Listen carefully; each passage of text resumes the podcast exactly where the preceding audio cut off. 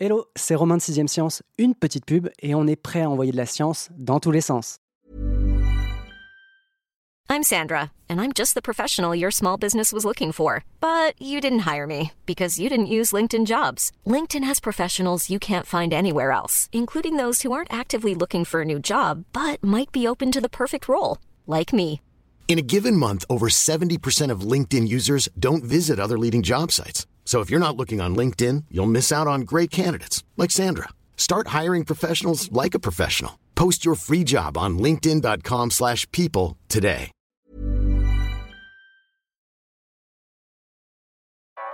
Vous écoutez 6ème Science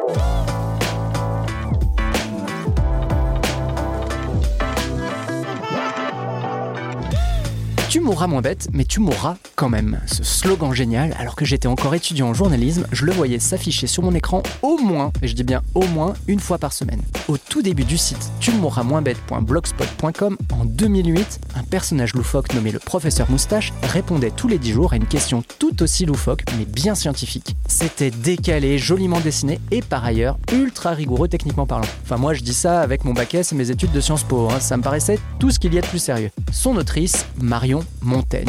Si vous avez pu passer à côté des fort recommandables aventures animées du professeur Moustache sur Arte, doublé par l'incroyable François Morel, le livre Dans la combi de Thomas Pesquet doit vous dire quelque chose.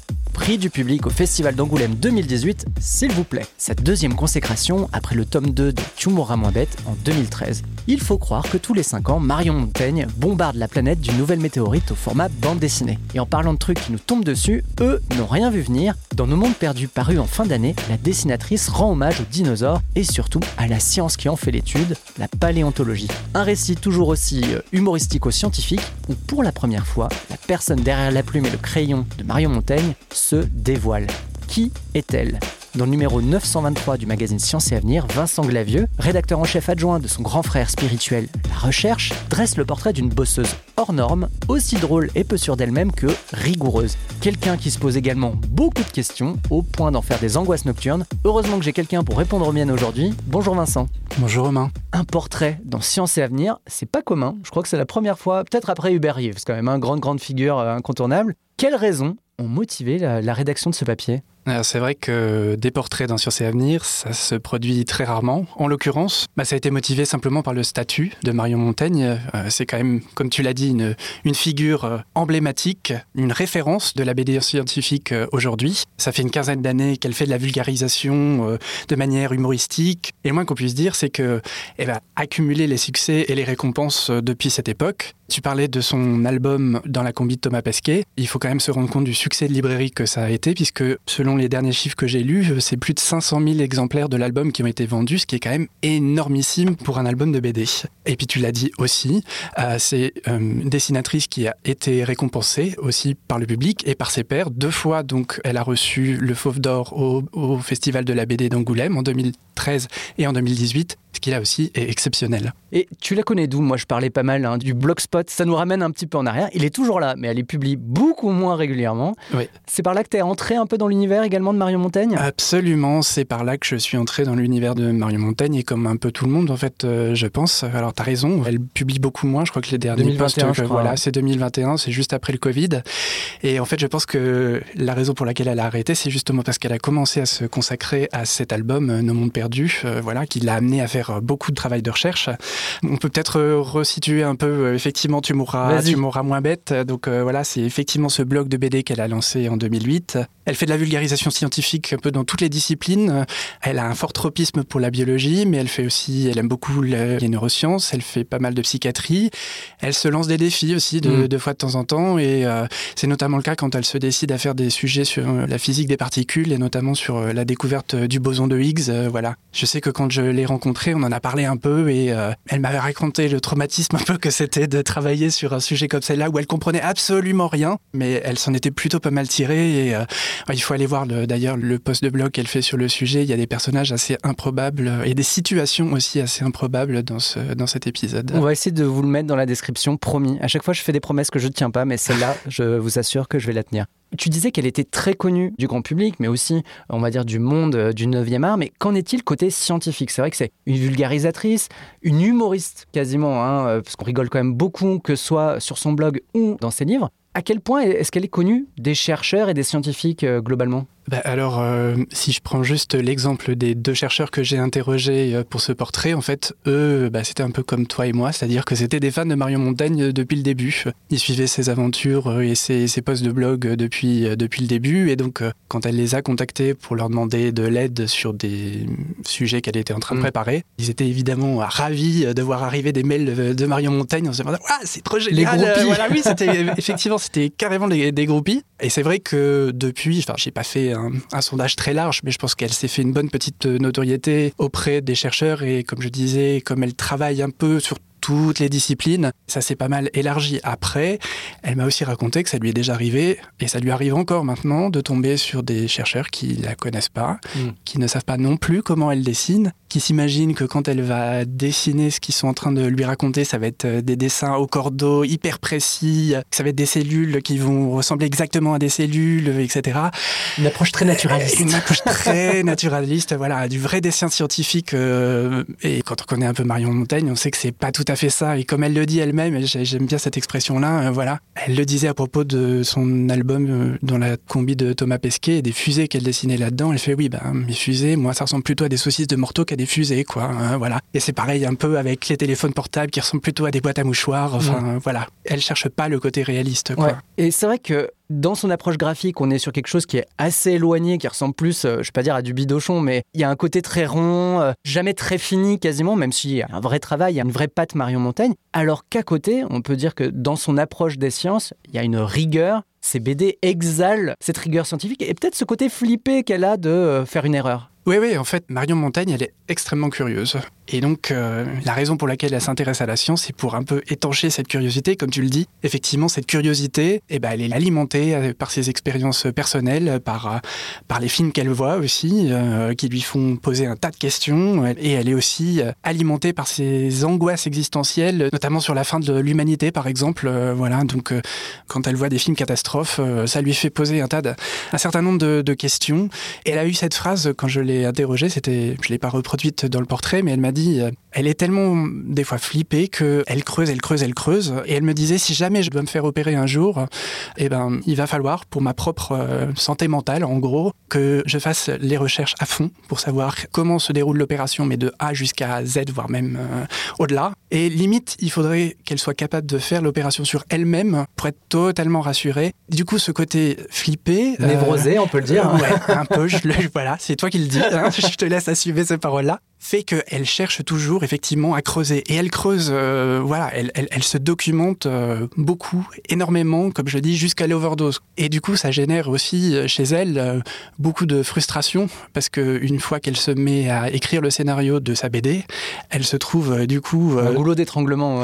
Oui, c'est ça, il y a un, un, travail de tri énorme à, à faire, voilà, et beaucoup de frustration que ça génère, parce qu'elle aurait envie de tout raconter et de tout dessiner, ce qu'elle a appris, ce qu'elle a découvert, sauf que, voilà, ça peut pas tenir dans un album de 200 pages. En fait, il faudrait euh, une encyclopédie complète une approche excessive, on va dire peut-être en termes de captation des savoirs pour les restituer de façon rigoureuse et humoristique. Ce personnage quasiment excessif, on le retrouve un peu hein, dans euh, Nos mondes perdus. On n'a pas précisé l'éditeur depuis le début, mais c'est Dargo, hein, depuis la combi de Thomas Pesquet et peut-être même pour euh, Tu mourras moins bête, hein, qui a été adapté en livre. Je parle de personnage parce que dans Le Professeur Moustache, c'est son alter ego, c'est un avatar qu'on retrouve un peu hein, euh, là dans son dessin aujourd'hui, sauf que bah, il a une moustache. On ne sait jamais qui est vraiment euh, cet interlocuteur, ce personnage central. Alors que là, tu nous dis que dans euh, Nos mondes perdus, pour une fois, elle se dévoile. On la voit un peu plus. Comment ça? Eh ben, C'est-à-dire que là, effectivement, il n'y a pas son alter ego. D'ailleurs, le professeur Moustache, tu disais, on ne sait pas trop qui est ce personnage, on ne sait pas trop d'ailleurs si c'est un homme ou une femme, elle-même ne tranche pas vraiment. voilà.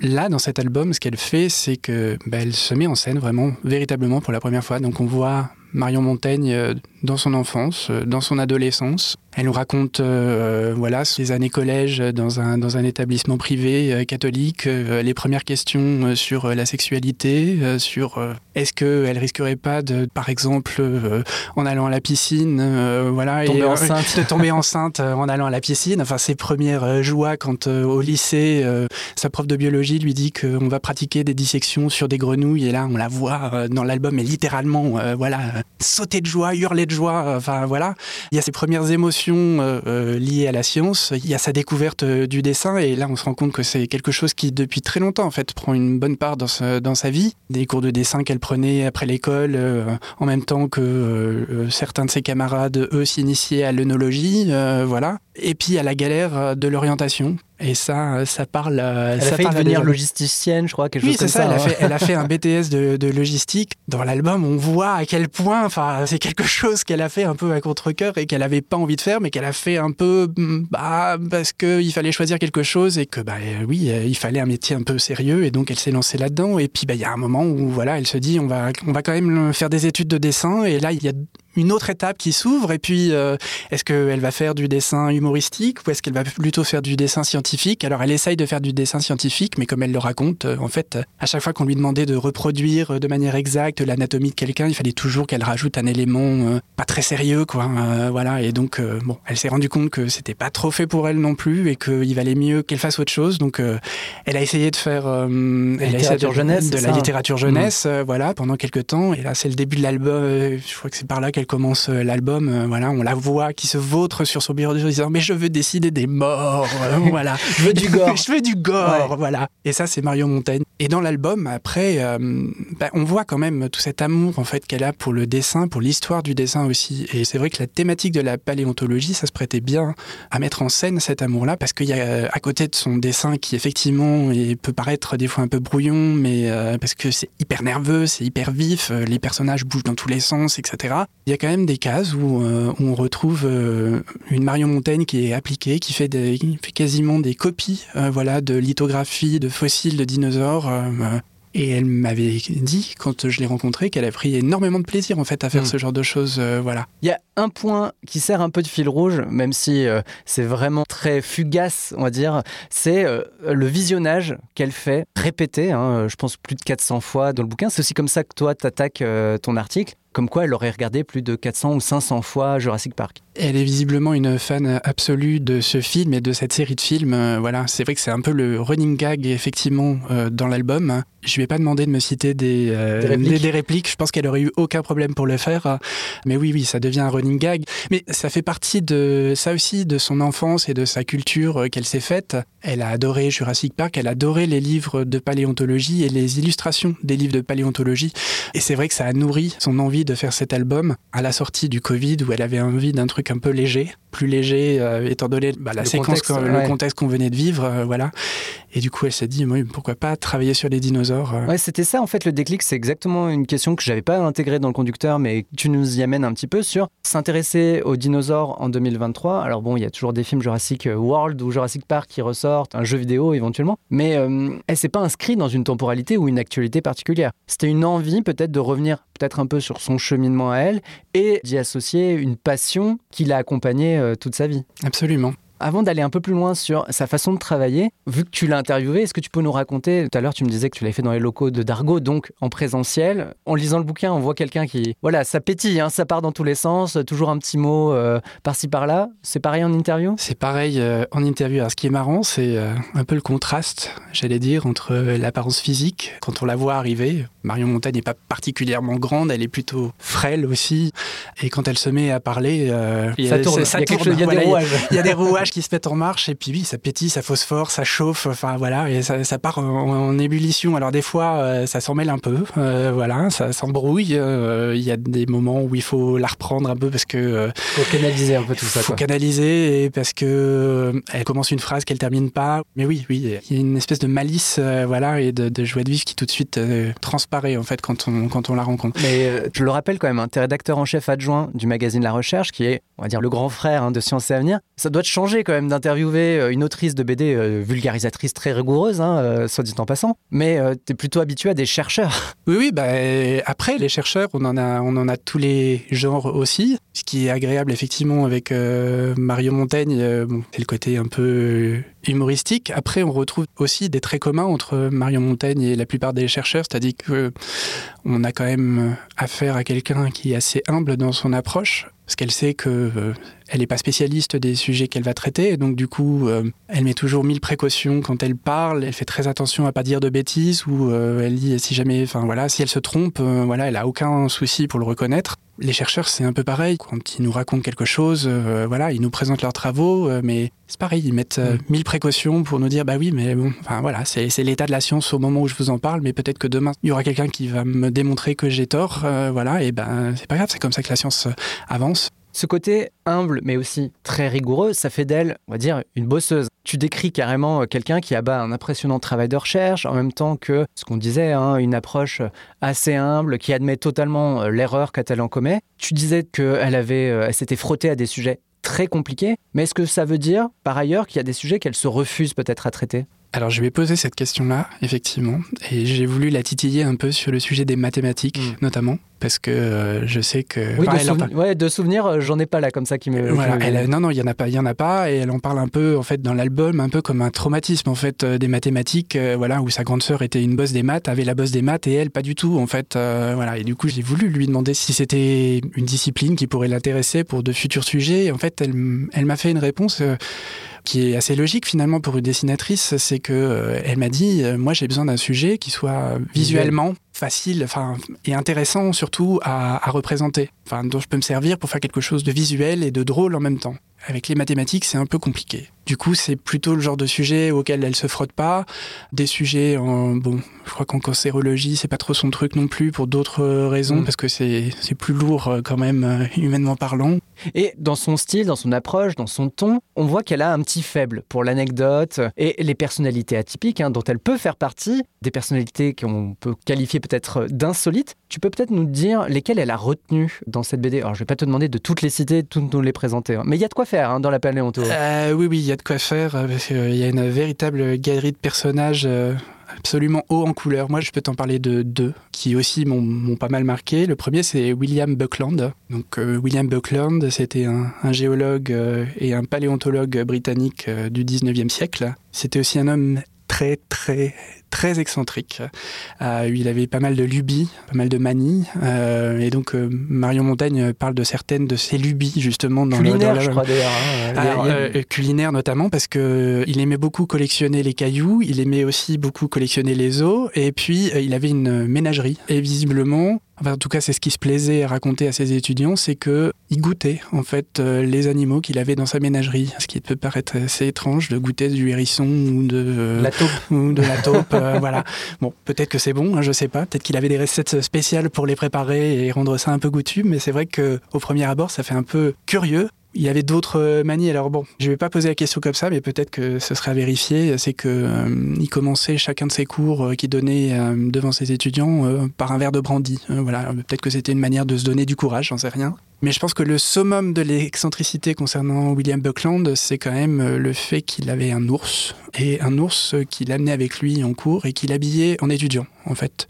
Voilà. Quoi de plus normal? Quoi de plus normal, n'est-ce pas? Donc voilà pour le premier personnage qu'on peut retenir et qui est central hein, dans le livre de Marion Montaigne. Absolument. Et puis le deuxième personnage auquel je pense, c'est Richard Owen. C'est un autre paléontologue euh, britannique, lui aussi euh, du 19e siècle. Et donc euh, c'était un paléontologue visiblement assez génial. C'était aussi une brute en anatomie. Enfin ça c'est pas moi qui le dis, c'est Marion Montaigne. C'est aussi lui qui a inventé le mot dinosaure. C'est lui qui a fait le, le premier Jurassic Park entre guillemets, euh, voilà, puisque la première exposition de répliques de dinosaures euh, au milieu des années 1850, euh, c'est grâce à lui. Mais en revanche, humainement parlant, visiblement, il était très austère, très dur. C'est un peu Severus Rogue hein, dans Harry Potter. Absolument, ouais, exactement ouais, t'as- exactement raison, c'est vrai qu'il ressemble pas mal à Severus Rogue, et puis euh, il est vraiment chelou en fait. Euh, Il a des comportements étranges. Enfin, Marion Montaigne, elle raconte dans l'album que euh, ouais, c'était une brute en anatomie parce que ça lui est quand même arrivé d'aller piquer des têtes sur des cadavres, euh, voilà, pour pouvoir les disséquer et parfaire ses connaissances, quoi. Donc on a quand même affaire à quelqu'un qui, euh, ouais, assez étrange, quoi. Et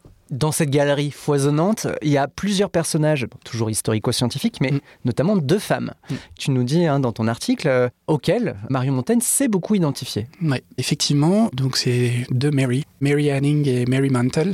Donc Mary Anning, euh, tout simplement, c'est une des plus grandes découvreuses de fossiles de dinosaures de tous les temps. Dès le plus jeune âge, je crois d'ailleurs. Dès le plus jeune âge, elle était euh, complètement autodidacte et euh, effectivement, le premier squelette de dinosaure qu'elle trouve, c'est à l'âge de 13 ans. C'était un squelette, alors j'ai vérifié, c'était un ichthyosaure. Pour ceux qui ne savent pas, c'est un reptile marin, euh, ça ressemble un peu à un, à un dauphin. Et donc elle le découvre à l'âge de 13 ans. Et puis elle enchaîne. Après, je veux dire, elle trouve des squelettes, notamment de ptérodactyles, par exemple. Et c'est vraiment son talent. Elle est remarquablement douée pour trouver des squelettes entiers de dinosaures. Le seul problème, c'est que jamais, voilà, c'est une femme et que jamais elle est citée, ou très rarement, en tout cas, pour les découvertes qu'elle fait. Parce qu'en fait, bah oui, c'est une femme au 19e siècle et que du coup, la science, c'est pas fait pour les femmes. Enfin, c'est ce qu'on se dit à l'époque. Et donc, euh, c'est les collectionneurs à qui elle vend les squelettes ou qui récupèrent les squelettes qu'elle a découverts, qui sont crédités des découvertes. Mm. Et les lauriers qui sont avec. Et c'est un peu la même chose, en fait, pour euh, Mary Mantle. Elle, elle a découvert aussi des fossiles de dinosaures. Elle a notamment découvert le premier iguanodon. Mais c'est surtout une, euh, une remarquable dessinatrice. Elle a fait plusieurs centaines de lithographies de fossiles de dinosaures.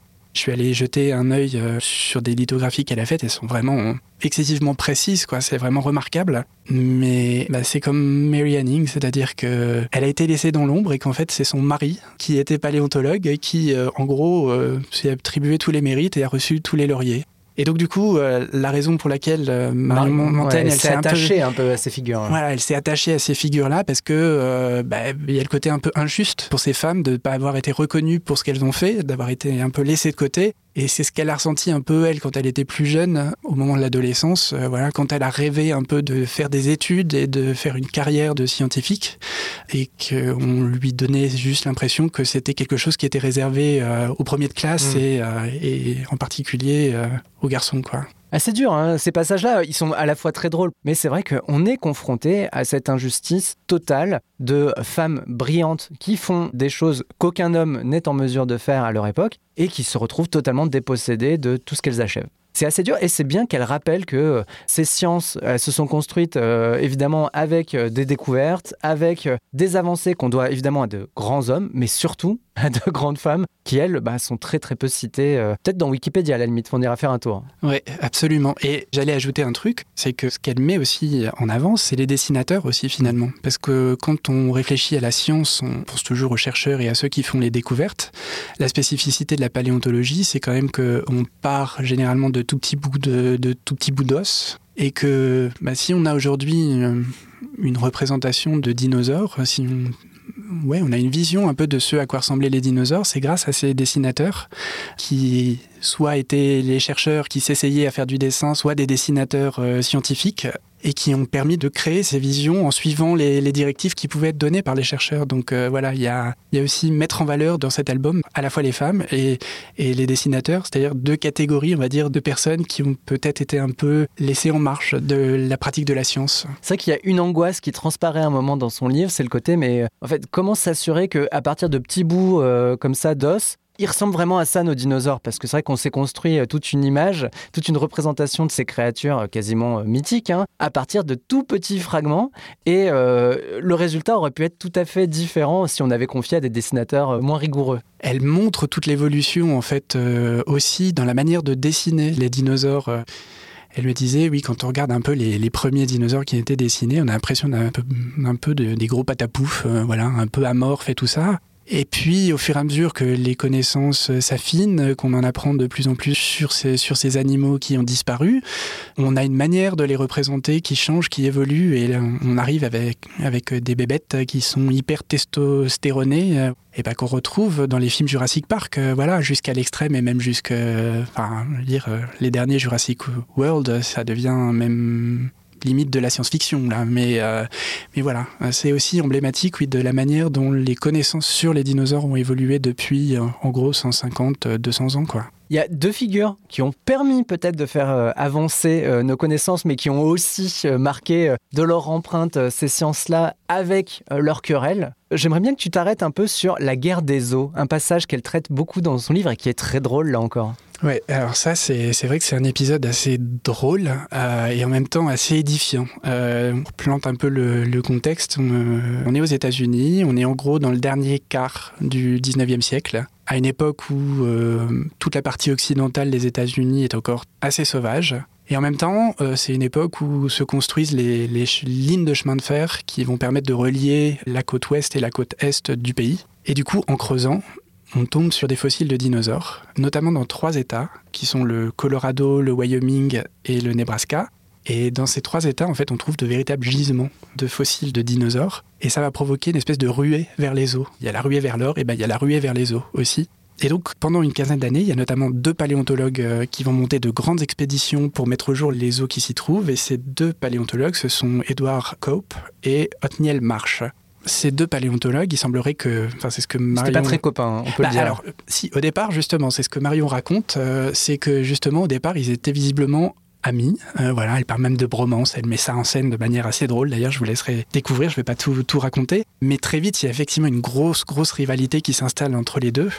Et j'exagère pas quand je parle de rivalité parce qu'ils vont multiplier les coups bas l'un envers l'autre. Et quand je parle de, coups bas, on parle de vol, on parle de sabotage, on parle d'actes d'espionnage. Enfin, euh, il y a vraiment une véritable guerre, effectivement, qui se déclenche entre, entre deux. Ça paraît un peu fou quand on y pense aujourd'hui, mais pourtant c'était vrai, on était vraiment en plein Far West. Et en fait, cette guerre, elle a eu une issue un peu douce, amère, on va dire. Elle a eu des aspects positifs parce qu'elle a permis de mettre au jour plus de, plus de 1500 espèces animales fossiles, et notamment les Triceratops ou le, ou le Diplodocus.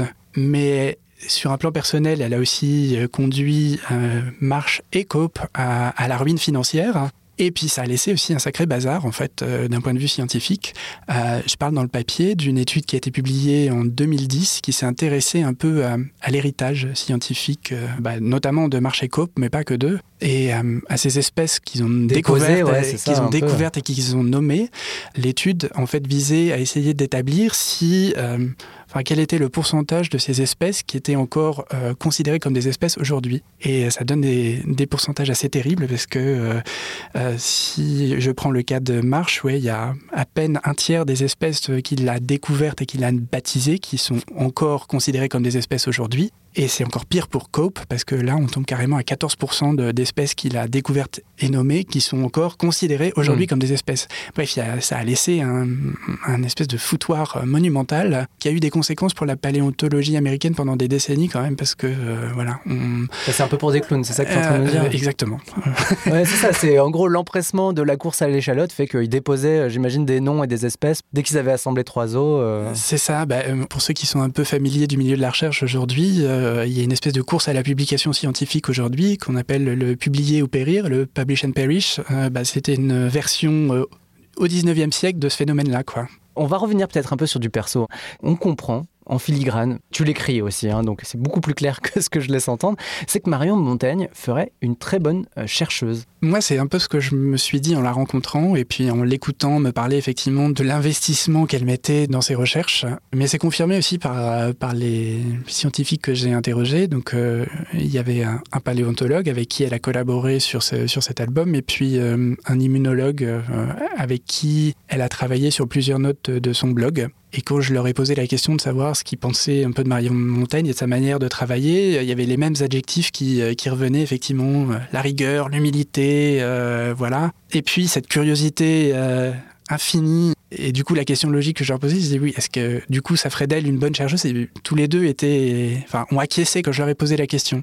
Ce qui est drôle, c'est que quand je posais la question à Marion Montaigne, finalement, elle me dit oui, bon, finalement, euh, moi j'aime bien, les, j'aime bien les sciences, mais j'aime bien aussi la littérature, j'aime bien le sport, euh, j'aime bien, j'aime bien plein de choses, j'aime bien toucher à plein de choses. euh, voilà, comme elle le dit, j'aime bien avoir le cul entre deux chaises finalement. Donc le métier de dessinatrice, voilà, lui convient parfaitement parce que ça lui laisse cette liberté, voilà, de pouvoir continuer à toucher à tout. Dernier mot, hein, on va dire mot de la fin pour cet épisode. On tient devant nous un exemplaire de Nos Mondes Perdus hein, que j'ai pas commandé euh, à l'éditeur, je allé l'acheter euh, avec mes petits deniers. Un ouvrage qui fait quand même euh, au bas mot 200-210 pages.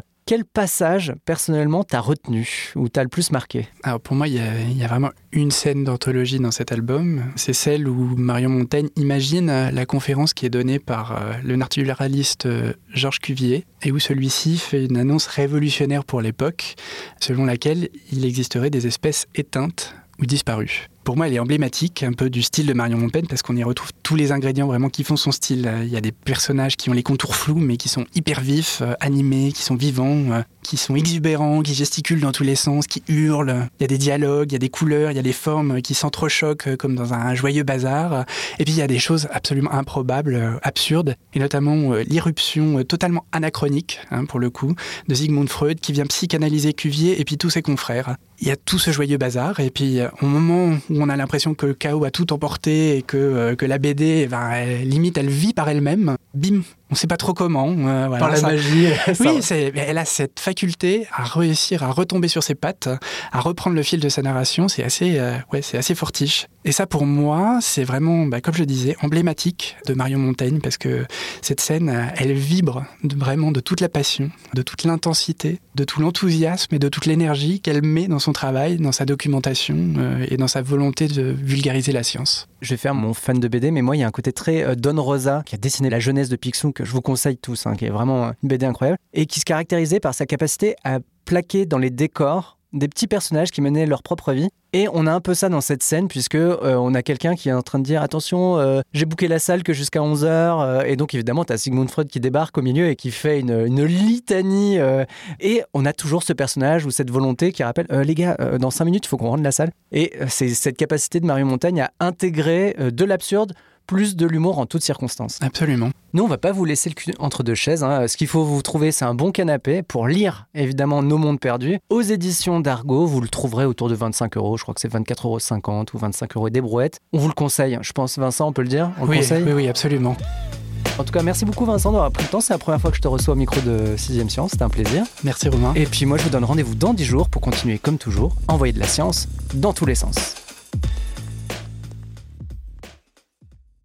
On ne va pas se quitter comme ça. Vous avez aimé cet épisode? Sportif, généraliste, sexo ou scientifique, varié mais toujours bien informé. Découvrez les autres podcasts de la rédaction 20 minutes sur votre application d'écoute préférée ou directement sur podcast au pluriel.20minutes.fr. Et merci de nous avoir écoutés.